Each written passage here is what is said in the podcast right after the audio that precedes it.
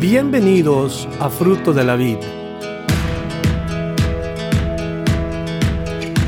Nuestro deseo es presentarle la palabra de Dios de una manera sistemática, con el fin de que usted aprenda, conozca y crezca en su relación personal con Dios.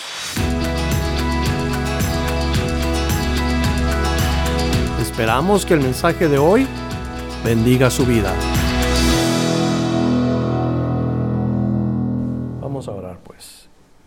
Señor, te damos gracias por esta hermosa tarde que tú nos permites pasar juntos, porque sin duda que nos quieres decir a nuestros corazones algo especial. Algunos de los que estamos aquí confesamos nuestra necesidad de ayuda, no podemos estar solos como tus hijos, te necesitamos. Y oramos que tu presencia nos acompañe a donde quiera que vayamos, Señor. Tu espíritu esté con nosotros.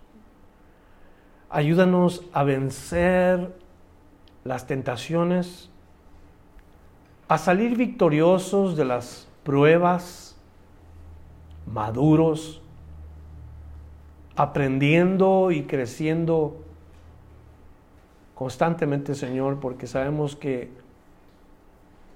esto es una de las señales, es una de las razones por las cuales nosotros sabemos que el tiempo está cerca. Nuestra redención está más cerca de cuando creímos. Y bien pudiera ser hoy que tú aparezcas en las nubes y nos llames a tu presencia. Y yo te pido, Padre, que nos ayudes a tener gozo. Aquí entre nosotros, quizás hemos perdido la,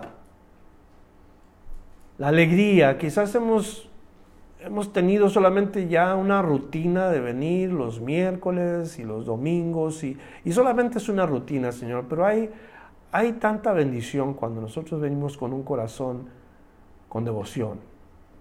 Y cuando llegamos a este lugar y abrimos nuestra mente y nuestro corazón para escucharte, Señor, tú haces cosas hermosas. Nos transforman, nos cambias. Y esta noche oramos que eso sea el trabajo que tu Espíritu haga en nosotros. Toma control de todos los que estamos aquí, nuestra mente. Danos un corazón receptible. Que tu palabra nos hable en esta noche a todos. Te lo pedimos en el nombre de Jesús. Amén. Bien, la primera parte que estuvimos viendo, llegamos hasta el versículo 25 y estábamos comentando o estábamos hablando acerca de la persona del Espíritu Santo. Como Eliezer representaba, en este caso de la Escritura, al Espíritu Santo y cómo es que Eliezer viene a Rebeca y le da regalos. Nosotros lo comparamos esto con los dones del Espíritu Santo y vimos cómo ella se alegra cuando recibe estos, estos dones. Y hoy nos toca ver cuál es la respuesta de ella en, en relación a la comparación que estamos haciendo. Y comenzamos en el versículo 26 para que ustedes y yo eh, veamos primeramente cómo es que Eliezer responde al trabajo que le envió su amo a hacer. Y miren lo que dice el verso 26. Verso 26 nos dice, Génesis 24, verso 26, el hombre entonces se inclinó y adoró a Jehová. El hombre entonces se inclinó y adoró a Jehová. Y dijo, bendito sea Jehová, Dios de mi amo Abraham, que no apartó de mi amo su misericordia y su verdad, guiándome Jehová en el camino a casa de los hermanos de mi amo. Fíjense la respuesta, qué hermoso como responde Eliezer. Una respuesta de adoración a Dios. Y en la figura de adoración de Eliezer podemos aprender o recordar que el Espíritu Santo es nuestro modelo a seguir cuando se habla de la adoración. Perfecta adoración. Por todos los sucesos y todo lo que pasa en la vida de Eliezer en ese momento. Y es un perfecto retrato de la guía del Espíritu para adorar. Nuestro guía para adorar debe de ser el Espíritu de Dios. Nuestro modelo a seguir debe de ser siempre el Espíritu de Dios. Nuestro corazón debe de desear que el Espíritu de Dios nos ayude a adorar al Señor. Yo estoy seguro que ustedes vienen en esta noche cansados del trabajo o tuvieron quizás un problema en su casa. Tal vez tuvieron disgustos o quizás físicamente no se sienten con ganas de estar aquí. Lo entiendo perfectamente porque sí estoy yo, cansado físicamente. Pero cuando la palabra de Dios comienza a entrar en mi corazón y comienza el Espíritu de Dios a hablarme, las cosas cambian. Ya no se trata de mí, sino lo que el Espíritu quiere hacer. ¿Por qué? Porque nuestro deseo como cristianos, como seguidores de Jesús, es adorar a Dios en espíritu. No solo de acuerdo a la palabra de Dios, porque la adoración de acuerdo a la palabra de Dios es correcta, pero es más correcta si se hace de acuerdo a la palabra de Dios y al Espíritu de Dios. Por eso nos dice la palabra de Dios que el que adore a Dios tiene que adorarle en espíritu y en verdad. La palabra no puede separarse del espíritu. Ahora, ¿qué se necesita para que un hombre o una mujer adoren a Dios o comenzando con la actitud la primera actitud que tenemos que examinar en esta reacción de Eliezer es reverencia. ¿Qué está pasando con la reverencia en las iglesias? Gente que falta respeto en los santuarios. Gente que no considera que entrar a un lugar como este es venir a adorar. Y están, pero tampoco están. O sea, están físicamente, pero sus mentes y sus pensamientos están quién sabe dónde. O a lo mejor están enojados o resentidos con alguien. Y, yo creo que es bien importante que nosotros recordemos que la reverencia en la adoración es primordial. Se debe ser en la palabra, se debe ser en el espíritu, pero con un corazón con reverencia. Eso es lo que nos muestra Eliezer. Él se inclina y adora a Jehová. Reconoce quién es Dios. Reconoce que Él es verdadero. Mi pregunta es esa. Entre la iglesia de Cristo, ¿encontramos reverencia? Porque mucha gente a veces cuestiona mucho el por qué levanta la gente los brazos, por qué levanta las manos. Algunos se enojan porque otros levantan las manos. Se molestan. Pero yo creo que cuando una persona muestra reverencia, no es para que los otros piensen de él o de ella qué espirituales son, sino hay un corazón de reverencia y ese corazón debe de presentarse delante del Señor. Ahora, si tú levantas las manos al cielo o levantas las manos delante de, del Señor en tu lugar, yo creo que eso es algo que Dios honra si lo estás haciendo con reverencia y en espíritu y en verdad. Y a mí no me debe de preocupar si lo hagas o no. No es a mí al que lo estás haciendo, es a Dios. Hoy la gente entra a los santuarios y parece que entran a un teatro de películas o parece que entran a un club social. No hay ánimo pronto para llegamos al santuario. Hay que llegar al santuario y vamos a llegar para darle gracias a Dios antes de que entre toda la gente, antes de que comencemos a, a comadrear y a compadrear. Darle gracias a Dios lugares en, donde ya no se quiere orar porque ya no es muy común la oración, ya no se debe de cantar porque ya no es muy común la alabanza. O todo lo opuesto. Entonces se ha perdido eh, esas acciones que Dios honra, la reverencia, el respeto al lugar, el respeto a las demás personas. Creo que todo eso es parte de un adorador. Cuando Cristo entró al templo, había un templo, por supuesto, que Los judíos nomás tenían un templo, varias sinagogas, pero un templo. ¿Qué estaba haciendo la gente en el templo? Todo menos a lo que deberían de ir. Vendían, compraban, cambiaban, hacían tratos, se estaban enriqueciendo, pero Jesús dice, ustedes han hecho este lugar una cueva de ladrones, pero la casa de mi Padre es un lugar para orar. Es un lugar de oración, donde la gente entra a expresar su corazón con palabras delante de Dios, en espíritu.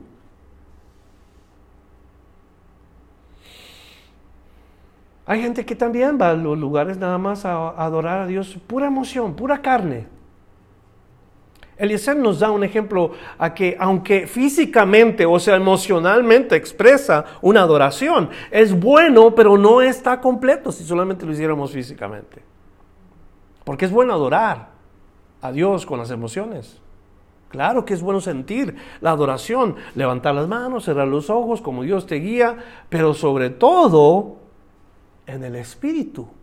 Porque puedes adorar a Dios con el alma, pero qué importante que acompañes tus emociones con el Espíritu. En Juan capítulo 26, versículo 41 se nos dice exactamente cómo es que se debe de adorar a Dios. Sí, con todo el alma, pero en espíritu y en verdad. Con nuestro espíritu, con nuestro ser interior. Juan 23, 24 nos dice cómo es que deben de adorar los adoradores. Entonces él se inclina, adora a Jehová y luego pronuncia, bendito sea Jehová, Dios de mi amo Abraham.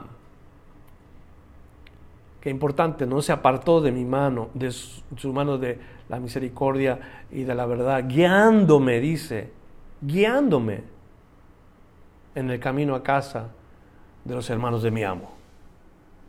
Dios estaba con este hombre. Tenía un sincero deseo de hacer la voluntad de Dios, de llevar a cabo el trabajo para un hombre de fe, en el caso literal, lo que estamos leyendo. En el caso simbólico, Eliezer, una foto clarísima del Espíritu de Dios, en búsqueda de la mujer de Isaac. Verso 28 nos dice, la doncella corrió e hizo saber en casa de su madre estas cosas.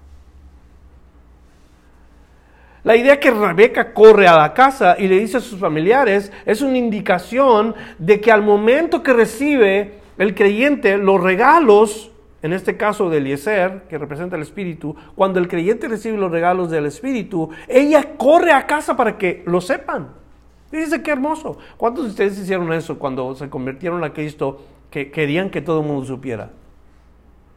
Tú no sabías lo que Dios te había dado, nomás sabías que Dios te había amado en ese momento y te había recogido como un huérfano, te había hecho suyo. Eso es lo único que sabías, pero no sabías de los dones, no sabías lo que Dios te dio, no conocías la palabra de Dios, pero corriste y fuiste a decirle a alguien. Tú y yo hemos creído, debemos de correr para que alguien sepa lo que tenemos ahora, las bendiciones del Espíritu, los regalos del Espíritu. Pregúntate esta noche, ¿cuál es el regalo que te ha dado el Espíritu? A Rebeca le dio dos cosas. Eso quiere decir, si estamos aprendiendo que el Espíritu da dones, un creyente puede tener dos dones. O sea, no podemos limitar al Espíritu Santo a que nomás dice, no, yo nomás te doy uno a ti porque se me acaba. No. Es importante que tú te preguntes, ¿cuál es el regalo que me ha dado el Espíritu de Dios? Germán, Lorena, Ramiro, Sonia, Martín, Josué, Naomi, Marisol, Mike, Juan, Pedro, todos los, los que hemos creído debemos de preguntarnos, ¿cuál es el don que nos dio? el Espíritu Santo. Uno, ¿cuál es el don? Dos, ¿qué estamos haciendo con ese don? ¿Qué hacemos con lo que nos dio el Espíritu Santo? Primero vemos que ella corre y quiere que alguien más sepa lo que ha pasado en su vida, que es lo que debemos de estar haciendo nosotros. Que los demás sepan de las bendiciones del Espíritu de Dios. ha sido llenado del Espíritu de Dios. Corre quiere decir es movida por lo que ve, por lo que oye y por lo que recibe. El cristiano es movido por lo que ve, por lo que oye y por lo que recibe. Si no nos mueven estas cosas, el haber visto la cruz donde Cristo fue crucificado, el haber oído que por amor fue a la cruz y me perdonó todas mis faltas ahí, derramando su sangre, limpiándome de todo pecado, y haber recibido su espíritu que me da dones que yo no merezco, yo no sé qué me está pasando entonces como cristiano. Si es que no voy y me doy prisa para decirle a los demás de esas bendiciones. ¿Has oído la idea de los hijos ingratos? ¿Has escuchado una vez, hay hijos ingratos? O sea, hay hijos que, que ven a los padres como que si los padres tuvieran obligación de cumplir los caprichos a los hijos.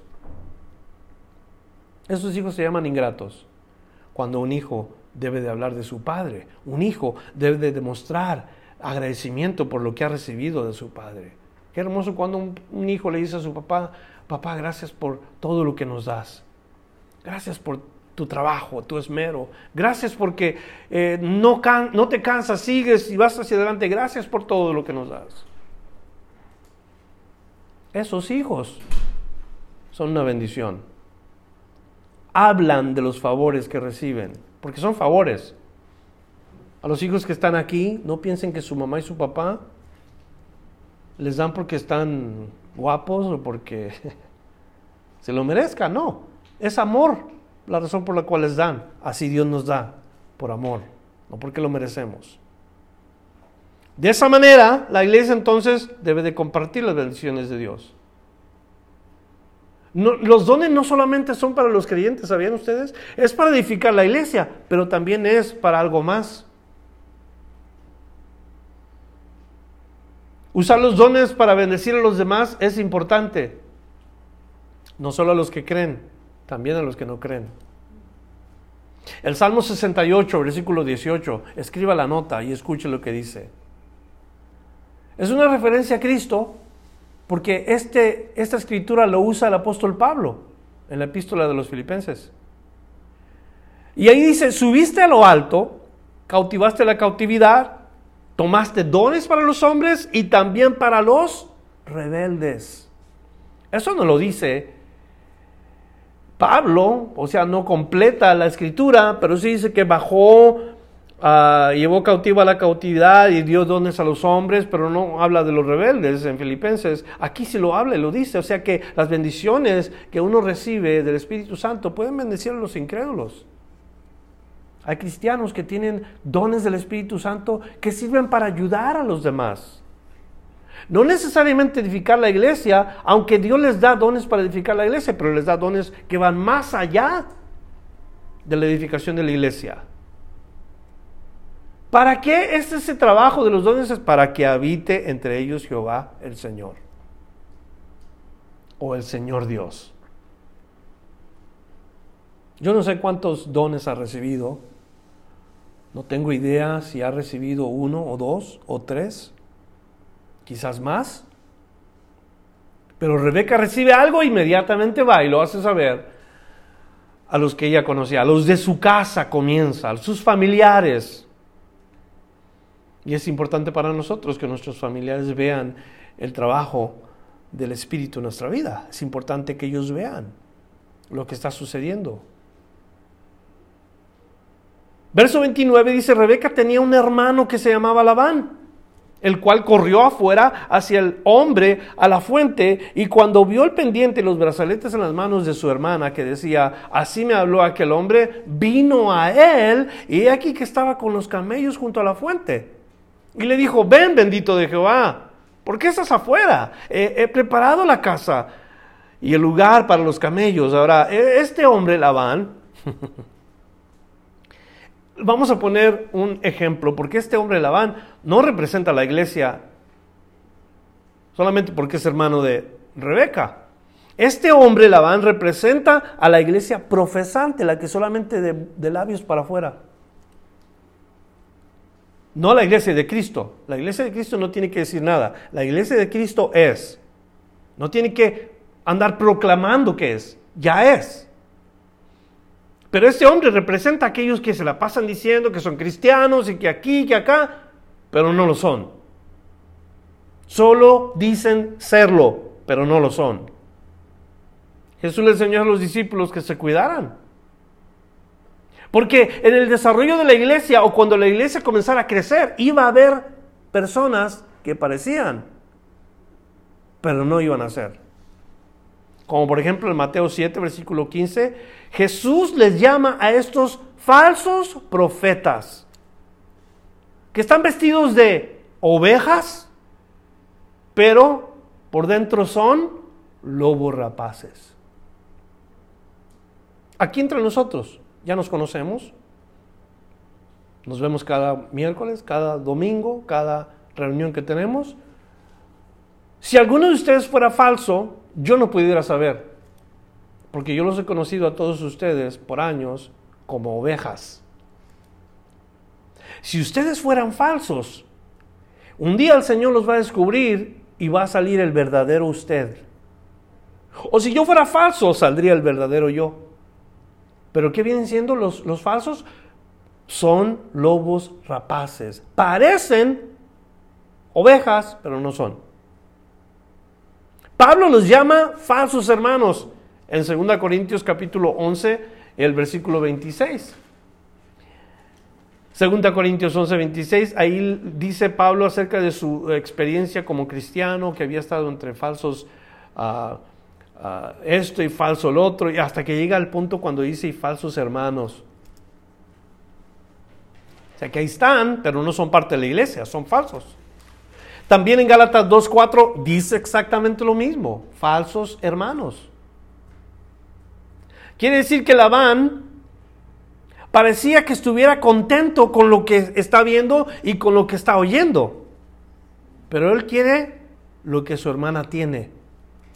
Escúcheme, Labán quiere lo que su hermana tiene. Y así es la iglesia profesante.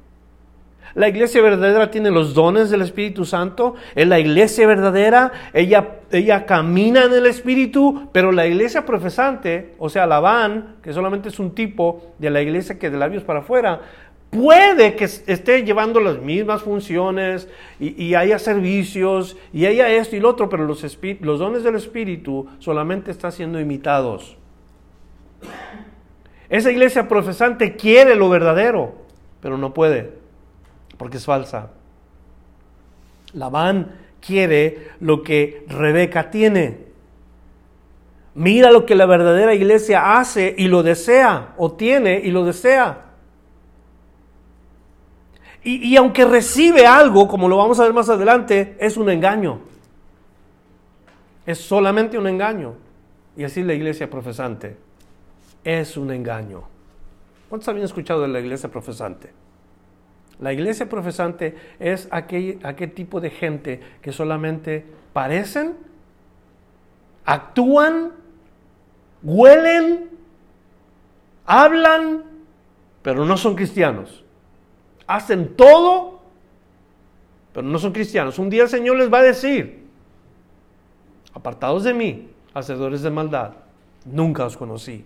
Pero ahí estaban, ahí estaban en la iglesia y hacían esto y hacían lo otro nunca los conoció el Señor. Y hay mucha gente en la iglesia de Cristo que solamente profesa, por eso se le llama la iglesia profesante.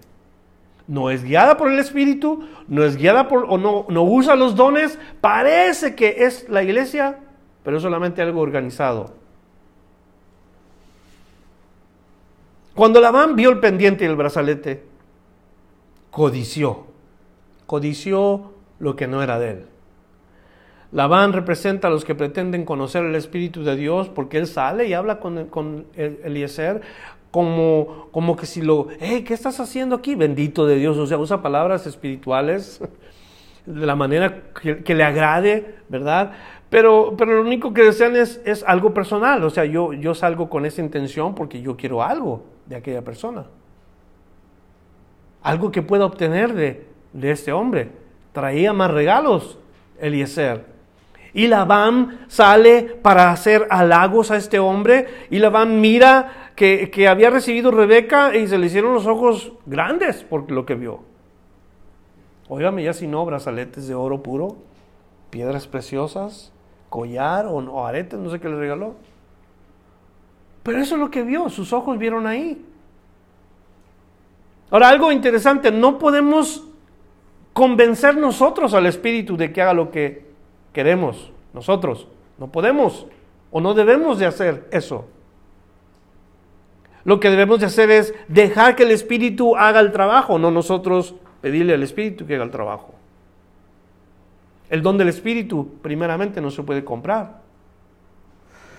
Había un hombre en la historia, la palabra de Dios, el libro de los Hechos, que nos dice que él vio a los discípulos que con la imposición de manos la gente recibía el Espíritu Santo, el don del Espíritu Santo, y les ofreció dinero. Porque él estaba acostumbrado a que la gente le aplaudiera a este hombre, se llamaba Simón, este hombre. Hechos capítulo 8, desde los versos 9 hasta el versículo 24, ahí está la historia y, la Biblia nos dice que este hombre no tenía nada que ver con el Espíritu. Era creyente, se bautizó, andaba con los cristianos, pero no sabía nada del Espíritu. Estoy seguro que si alguien le preguntara, ¿eh, ¿conoces el Espíritu Santo que los discípulos andan repartiendo? Hubiera dicho que sí, aunque no hubiera sabido nada, porque andaba entre ellos.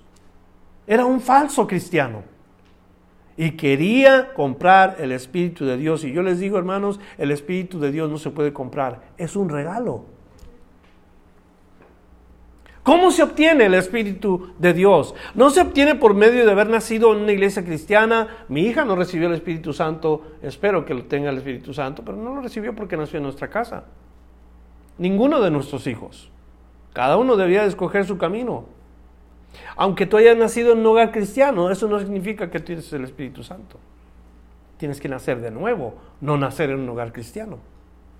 Nacer de nuevo para recibir el Espíritu Santo. Se obtiene por medio de aceptar a Cristo, confesar a Cristo con tu boca, entonces el Espíritu de Dios viene y mora en ti. Jesús dijo, no os dejaré huérfanos.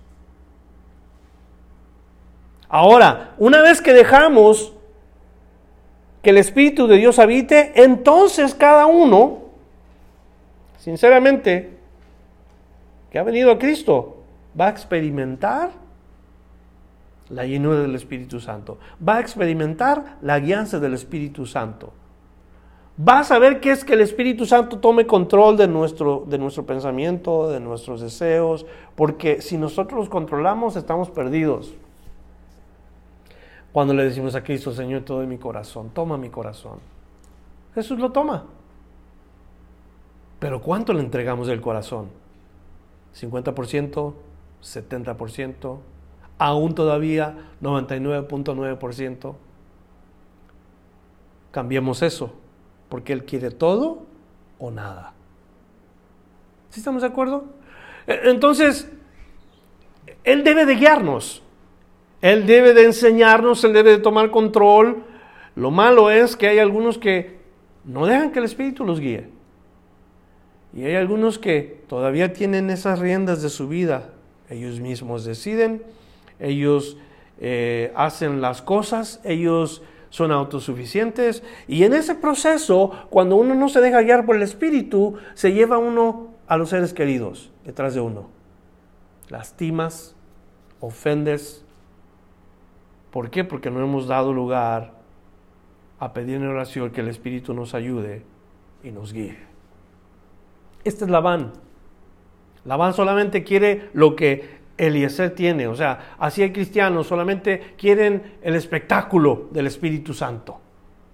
Los dones que se vean o que se oigan. Y por eso tanta gente se, se enfoca en los dones de lenguas, o los dones de sanidad. Pero hay tantos dones en la palabra de Dios que se nos describen que debemos de estar buscando los más excelentes. ¿Cuál es el más excelente de los dones? ¿Cuál es la manera como Pablo dice, he aquí os muestro un camino más excelente? ¿Sabe cuál es? Lo que se hace en amor. El, el regalo que se hace con más excelencia es aquel que se hace verdaderamente con amor. Porque si vamos a profetizar sin amor, ¿qué estamos haciendo? Si vamos a ayudar sin amor, ¿para qué lo hacemos? Pablo dice, aquí os muestro un camino más excelente y todos tenemos que buscar la respuesta inmediata del Espíritu Santo, porque el Espíritu Santo es amor. Entonces sale Labán y le dice, ay bendito de Dios, ¿qué estás haciendo afuera? Pásate a la casa y ya te preparé la comida, puros halagos para convencerlo. Pero escúcheme, Eleazar no está interesado en los halagos. Quiere decir, nosotros no tenemos que decirle al Espíritu Santo lo máximo. Las, o sea, el Espíritu Santo no está interesado en los halagos. El Espíritu Santo está en los halagos para Dios, para el Hijo. El único que quiere es que el Padre y el Hijo sean complacidos con su trabajo. Fíjense qué importante. Y ese es el propósito por el cual el Espíritu Santo viene a los creyentes, para llevarnos a una adoración perfecta y verdadera a los pies de Cristo, para agradar al Padre. Ese es el trabajo del Espíritu Santo.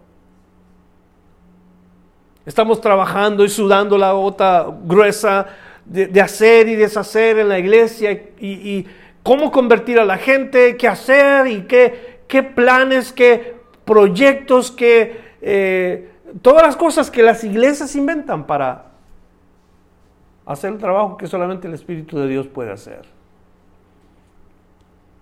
Acuérdémonos de esto, no le interesan los halagos al Espíritu de Dios.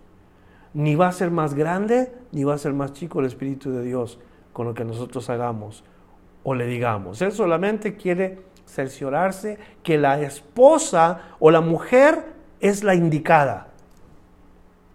Es guiada correctamente.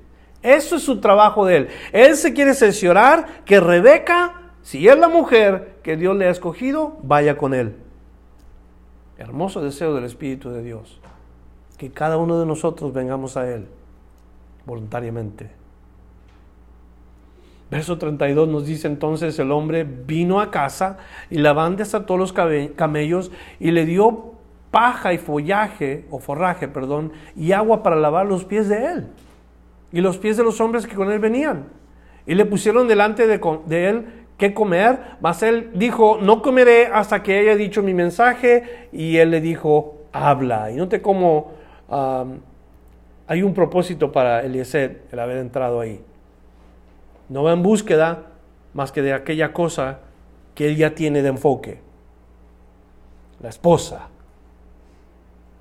la mujer de Isaac. En nuestro caso, la iglesia. Una iglesia, una mujer particular, descrita la palabra de Dios como la iglesia de Cristo. Y no desea tener comunión con nadie más. No desea guiar a nadie más, solamente a Rebeca, Eliezer. Es todo lo que interesa. Pero tiene que testificar. No estaba allí para él, no estaba allí para el papá de Rebeca, ni para la mamá de Rebeca, sino para el papá y el Hijo de su Señor. Y así es el Espíritu con nosotros. ¿A qué viene el Espíritu de Dios a nosotros? Él viene con el propósito de guiarnos a una adoración perfecta para el Hijo de Dios, a glorificar al Hijo de Dios. Ese es su propósito del Espíritu Santo. No es ni siquiera para repartir los dones. Oh, claro que en la iglesia cuando se ponen en práctica los dones, esto glorifica a Dios, porque la gente ve milagros y la gente ve cosas extraordinarias, pero no es el propósito del Espíritu Santo. El propósito del Espíritu Santo es llevarnos a nosotros a glorificar al Hijo de Dios. Obra del Espíritu de Dios. Y él dice, yo no quiero nada, no quiero halagos, no quiero ni comida, hasta que no hable lo que tenga que hablar. Yo fui enviado, dice Eliezer, con un propósito. Y no puedo tener absolutamente nada que ver con ustedes porque mi trabajo es cerciorarme de esto. Entonces, así como Eliezer necesita hablar antes que se sienta a comer, también el Espíritu de Dios quiere hablar con nosotros antes de tener comunión con nosotros. ¿Aceptas a Cristo? Yo soy aquella persona que va a venir a ayudarte. Pero yo tengo que dar el testimonio acerca de ti. Porque el Espíritu da testimonio acerca de nosotros. ¿Sabes qué dice el Espíritu de Dios acerca de nosotros? Que somos hijos de Dios. Es el Espíritu Santo el que dice, eh, este es hijo de Dios. O tú puedes decir, yo soy hija de Dios o yo soy hijo de Dios. Pero el Espíritu Santo va a decir, ¿sí? ¿De veras? si es que no somos, porque lo sabe. Cuando el Espíritu de Dios testifica, testifica la verdad. Y si tú estás caminando con Cristo, si yo camino con Cristo, le va a decir, estos son hijos de Dios. O sea, Él habla la verdad. Como lo va a hacer aquí. Nos dice bien claro el versículo 34, entonces dijo, yo soy el criado de Abraham. ¿Qué más iba a hacer Eliezer como el criado de Abraham? ¿No era acaso el que iba a heredar todas las cosas de Abraham? Dijimos, el más viejo de sus siervos. Él era el que iba a heredar todas las cosas, pero él no dice yo soy aquel privilegiado, no, él nomás dice yo soy criado de Abraham. Y ese qué bonito proceder de Eliezer. Comparándolo a los predicadores modernos de hoy, excelentísimo, pastorcísimo, el padre, el reverendo, ¿qué más nombres podemos? Doctor. Ahora usan términos como teólogo, eh, apologético y un montón de términos que la verdad, Dios santo, ¿por qué no oír los términos que usaban los discípulos del Señor? Pedro, siervo de Jesucristo. Pablo, siervo de Jesucristo. ¿Usted sabía que ninguno de ellos usó un, un título para describirse? El único título que ellos usaron fue apóstol de Jesucristo. ¿Pero qué significa la palabra apóstol? ¿Sabe qué significa? Enviado. Y estoy seguro que cuando se presentaban, ¿qué tal? Mi nombre es Saulo de Tarso, siervo de Jesucristo. ¿Qué tal? Mi nombre es Pedro, siervo de Cristo. Y quizás los veían, el siervo de Cristo, ¿qué te pasa? Ahora diga usted eso. Preséntese así delante de la gente. Tal vez usted no le dé vergüenza, pero le van a, lo van a ver raro.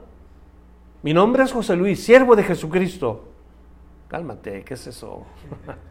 ¿Eh? Le van a decir a uno, ¿por qué? Porque la gente no acostumbra a usar esos términos. Esos términos son bajos en nuestra cultura.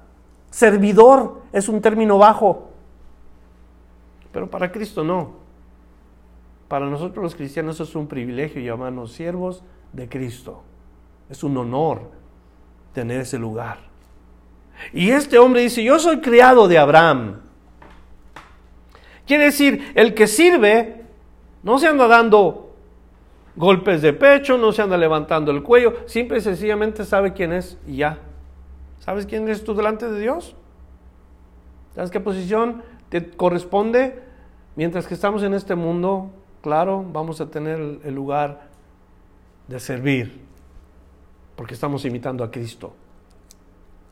Verso 35 dice, Jehová ha bendecido mucho a mi amo, y él se ha engrandecido le ha dado ovejas, vacas, plata, oro, siervos, siervas, camellos y asnos.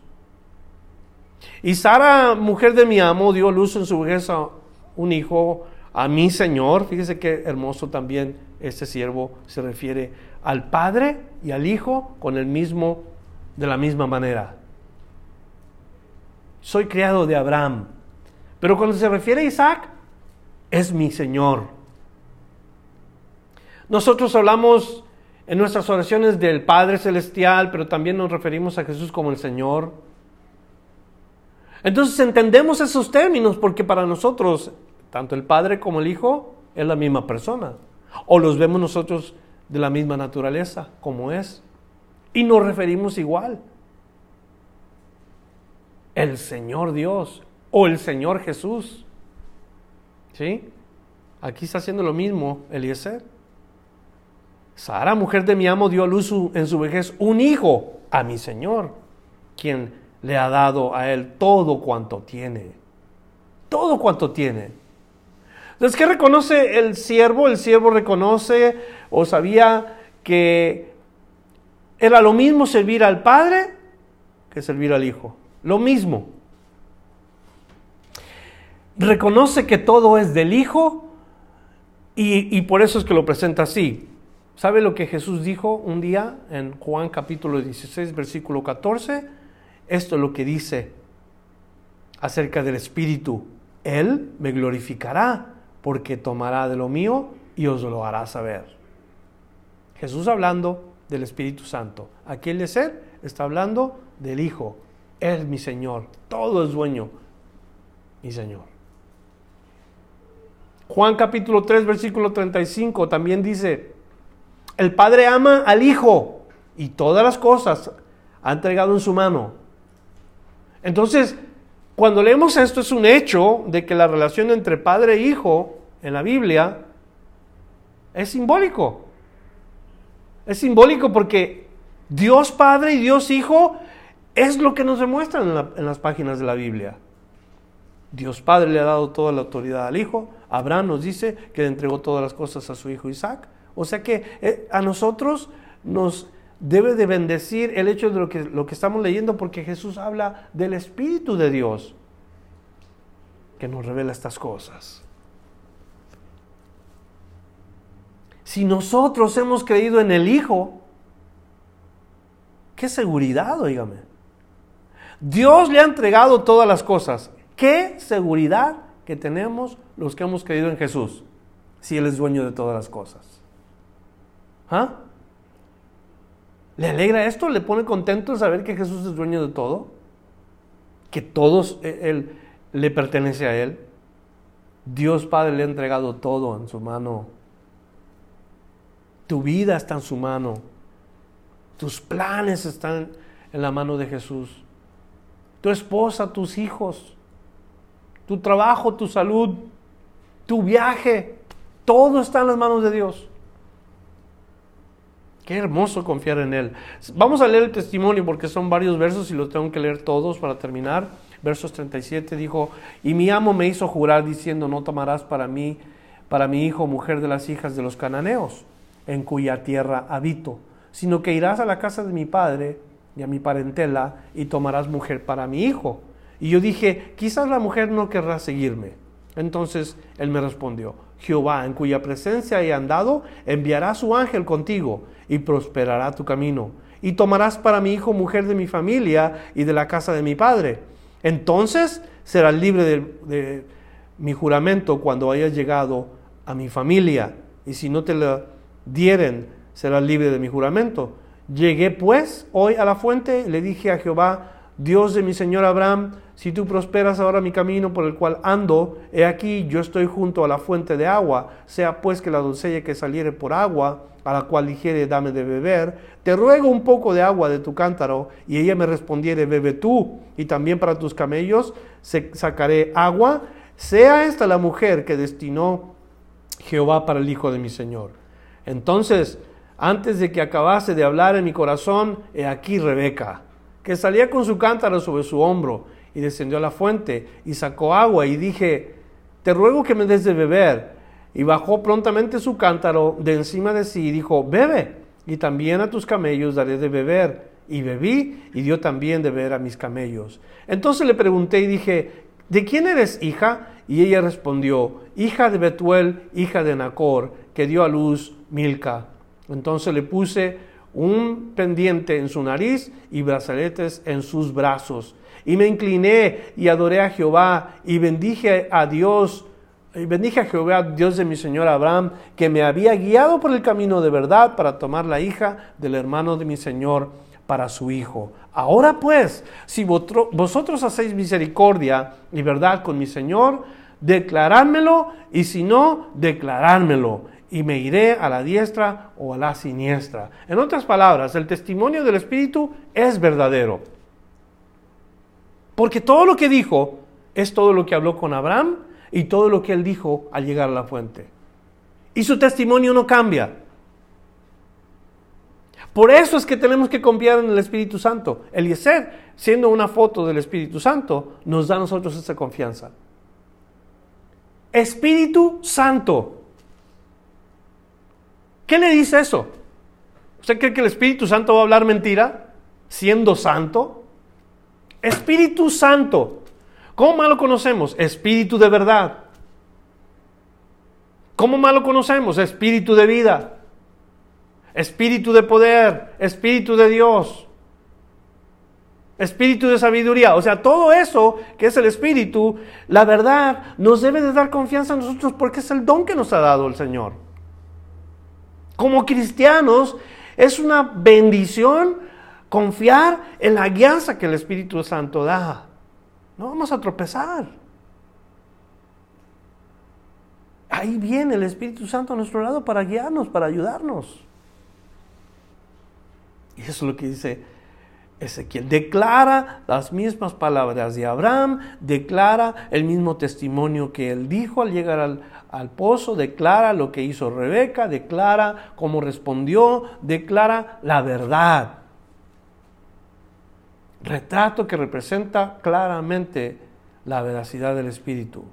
O sea, no habla por su propia cuenta, no tiene intereses personales, no trae una agenda privada, todo lo hace para la gloria y para la honra del Hijo y del Padre.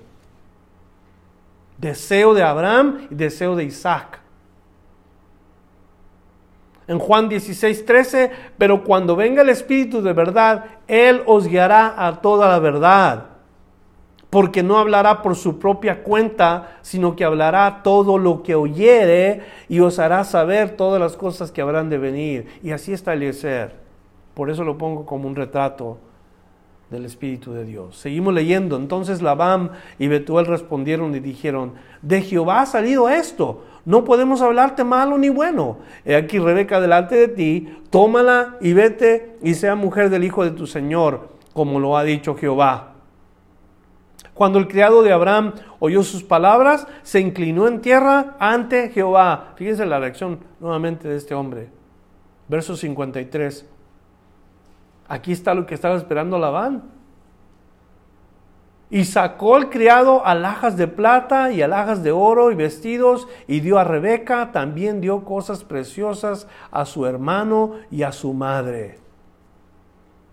Interesado Labán, ¿verdad? tratándolo bien, hablando bien de él. Oh, no, no, eh, esto es de Dios. Oh, qué, bendición, hermano, gloria a Dios. ¿Ha escuchado gente así, que, habla así, solamente por hablar? O sea, solamente queriendo quedar bien. Pero cuando oye esto, se alegra. Verso 54 y comieron y bebieron él y los varones que venían con él. Y durmieron y levantándose de mañana dijo, enviadme a mi Señor. Ahora, note lo que responde en el versículo 55, porque él ya se quiere ir. Entonces en el versículo 55 respondieron su hermano y su madre, espere la doncella con nosotros a lo menos 10 días y después irá. ¿No le suena esto como un tipo como de negocio? ¿No le suena así como, como, a ver qué nos ofrece este? A ver si responde con una oferta. Espérate unos días. Porque él podía haber dicho, ¿sabes qué? Te paso otros cuantos brazaletes, pero ya deja llevármela. Quizás eso es lo que estaban esperando ellos. Pero él les dijo en el verso 56, no me detengáis, ya que Jehová ha prosperado mi camino, despachadme para que me vaya mi Señor. Y ellos respondieron entonces, Ah, llamemos a la doncella y preguntémosle. Llamaron a Rebeca y le dijeron, ¿irás tú con este varón? Y ella respondió, sí iré. Y aquí está la confirmación de la mano de Dios. Sí iré. Entonces dejaron ir a Rebeca, su hermana y su nodriza, y al criado de Abraham y a sus hombres, y bendijeron a Rebeca, le dijeron, hermana nuestra, sé madre de millares de millares, y posean tus descendientes la puerta de tus enemigos. Entonces se levantó Rebeca y su doncella y montaron en los camellos y siguieron al hombre. Y el criado tomó a Rebeca y se fue. Entonces, yo pienso, interesados en querer sacar algo más, pero no sé en realidad cuál es eh, en sí el objetivo de que querían que se quedara. Sin embargo, Rebeca está dispuesta a irse. La actitud de la iglesia. ¿Está la iglesia lista para recibir a Cristo? ¿Ah? Ustedes, hablo con ustedes. ¿Estará la iglesia preparada por si Cristo viene esta noche? ¿O hay una que otra cosa que andamos haciendo fuera de lugar que, que si viniera Cristo, pues nos íbamos a quedar porque estamos viviendo fuera de lugar? No, la iglesia tiene que estar lista, ataviada, es la palabra correcta. La iglesia lista, ataviada, vestida para las bodas. No andemos desnuditos todavía, vistámonos de día, porque Cristo viene. Vistámonos y sepamos que cuando el Señor venga, no va a esperar a nadie. Él viene y, el proceso sigue. Por eso es bueno llegar puntuales a todo lugar, acostumbrarnos, porque un día viene Cristo y tal vez no lleguemos puntuales. A lo mejor hasta por costumbre no la perdemos. Yo creo que eso es lo que pasó con ellos y, y ellos esperaban más regalos, más joyas, pero sabemos nosotros que cuando Rebeca dice vámonos, es cuando se acabó todo lo demás. La iglesia está lista para irse y es cuando se acabó todo lo demás.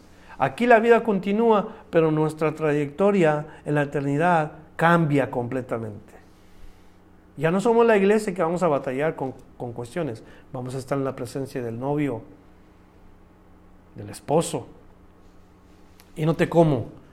Verso 62, y venía Isaac del pozo del viviente que me ve, porque él habitaba en el Negev, y había salido Isaac a meditar al campo a la hora de la tarde, y alzando sus ojos miró, y aquí los camellos que venían. Rebeca también alzó sus ojos y vio a Isaac, y descendió del camello, porque había preguntado al criado, ¿quién es este varón que viene por el campo hacia nosotros? Y el criado había respondido, este es mi señor. Ella entonces tomó el velo y se cubrió y entonces el criado contó a Isaac todo lo que había hecho y la trajo Isaac a la tienda de su madre Sara y tomó a Rebeca por mujer y la amó y se consoló Isaac después de la muerte de su madre. Solamente para ilustrar un paralelo, Isaac y Rebeca se encuentran, un día Cristo y la iglesia se encuentran. Isaac sale al campo a meditar, Cristo fue a la presencia del Padre, está a la diestra de Dios, ilustrativo porque un día viene de ese lugar a recibir a la novia. ¿Quién la guía? ¿Quién guía a la novia? El Espíritu Santo, ¿verdad? Como Eliezer está guiando a Rebeca. Ahora, note esto, Rebeca alza los ojos para mirar. ¿Qué nos dice Hebreos capítulo 12, versículo 2? Puesto los ojos en Jesús, el autor y consumador de la fe. La iglesia ahí tiene que tener los ojos. Y así como Rebeca levanta la mirada y dice, ¿quién es este que viene? He was checking out. Isaac. ¿Quién es ese guy? Ha de haber dicho, está cute. Así dicen en, en inglés, ¿verdad? Guapo, simpático. ¿Quién sabe qué le llamó la atención de Isaac? Sin duda era joven. Ella joven también. Ha de haber dicho, de aquí soy. ¿Sabe que la iglesia sí va a ser? La iglesia no va a estar confundida a ver quién es Jesús. Ya sabe quién es Jesús. El día que nos juntemos con Él, ya sabemos quién es Él. Siempre y cuando tengamos nuestra mirada puesta en Jesús, no nos vamos a perder. Ahora nos dice que la toma y la ama. Lo mismo que Cristo hace con la iglesia. Jesús ama a la iglesia de una manera sin igual. Jesús ama a la iglesia sacrificialmente. Jesús ama a la iglesia incondicionalmente.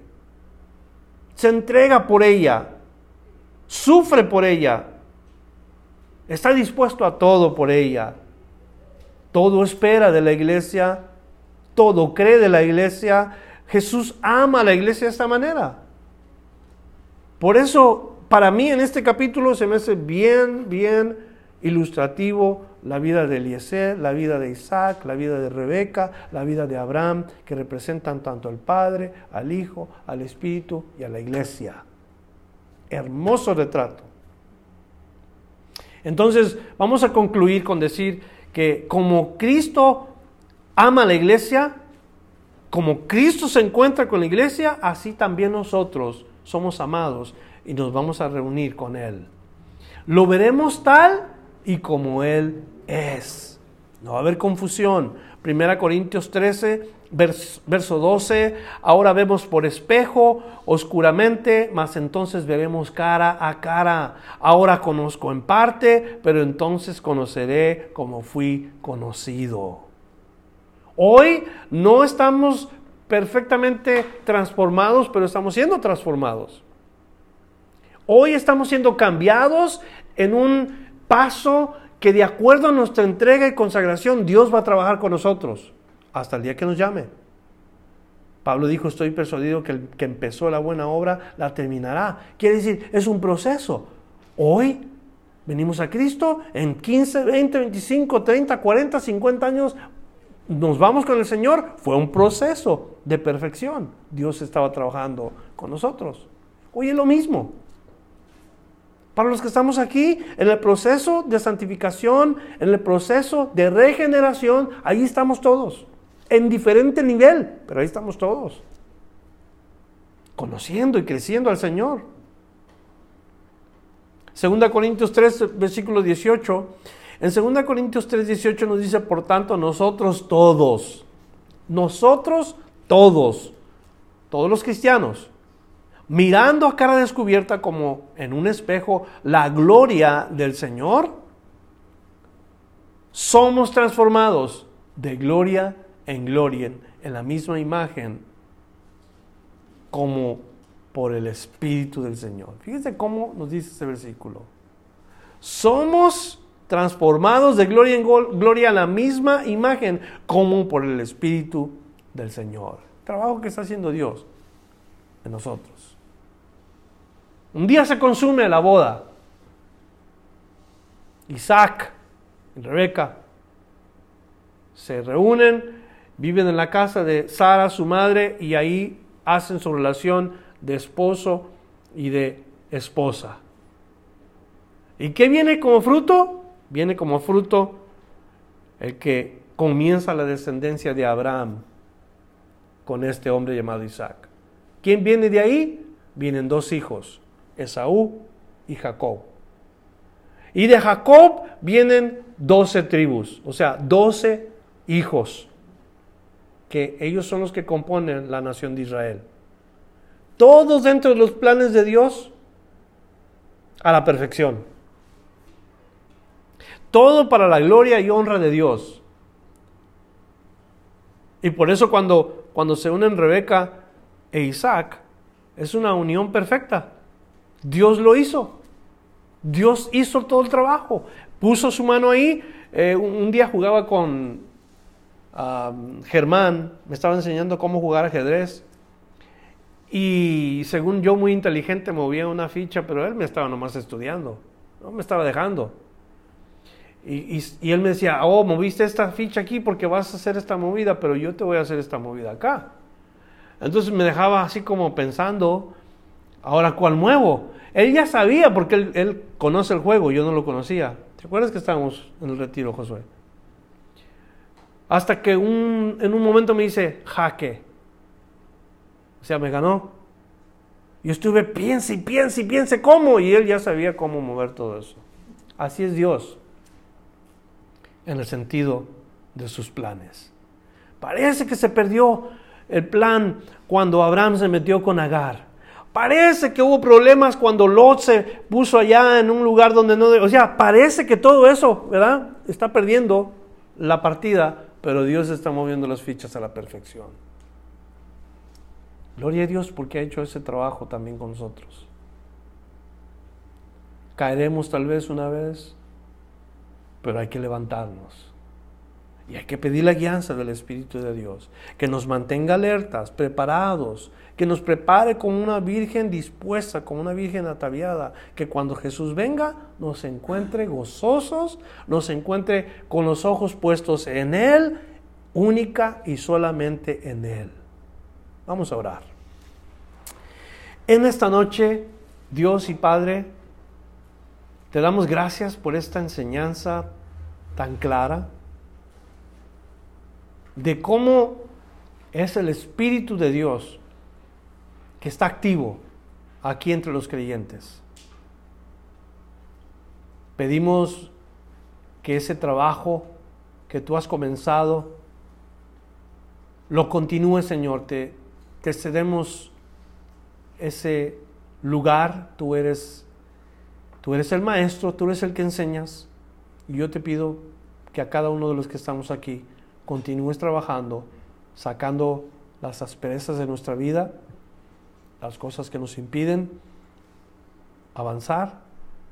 Perdónanos si hemos fallado, ayúdanos y que nuestros pasos mejoren cada día, Señor. Gracias por el Espíritu Santo que tú nos has dado. No estamos solos ni huérfanos. Nos has dado tu presencia y estamos bendecidos con esto, Señor. Esta noche bendice a mis hermanos, dales guianza, abre puertas, dales dirección en sus vidas como creyentes, prepáralos, Señor, porque un día vienes tú y que juntos estemos cuando tú nos levantes para estar delante de tu presencia para siempre. Oramos en el nombre de Jesús en este día. Amén. Gracias por escuchar la enseñanza de hoy. Visítenos en frutodelavid.com para escuchar más mensajes, para obtener las notas del estudio y para comunicarse con nosotros. Que Dios le bendiga abundantemente.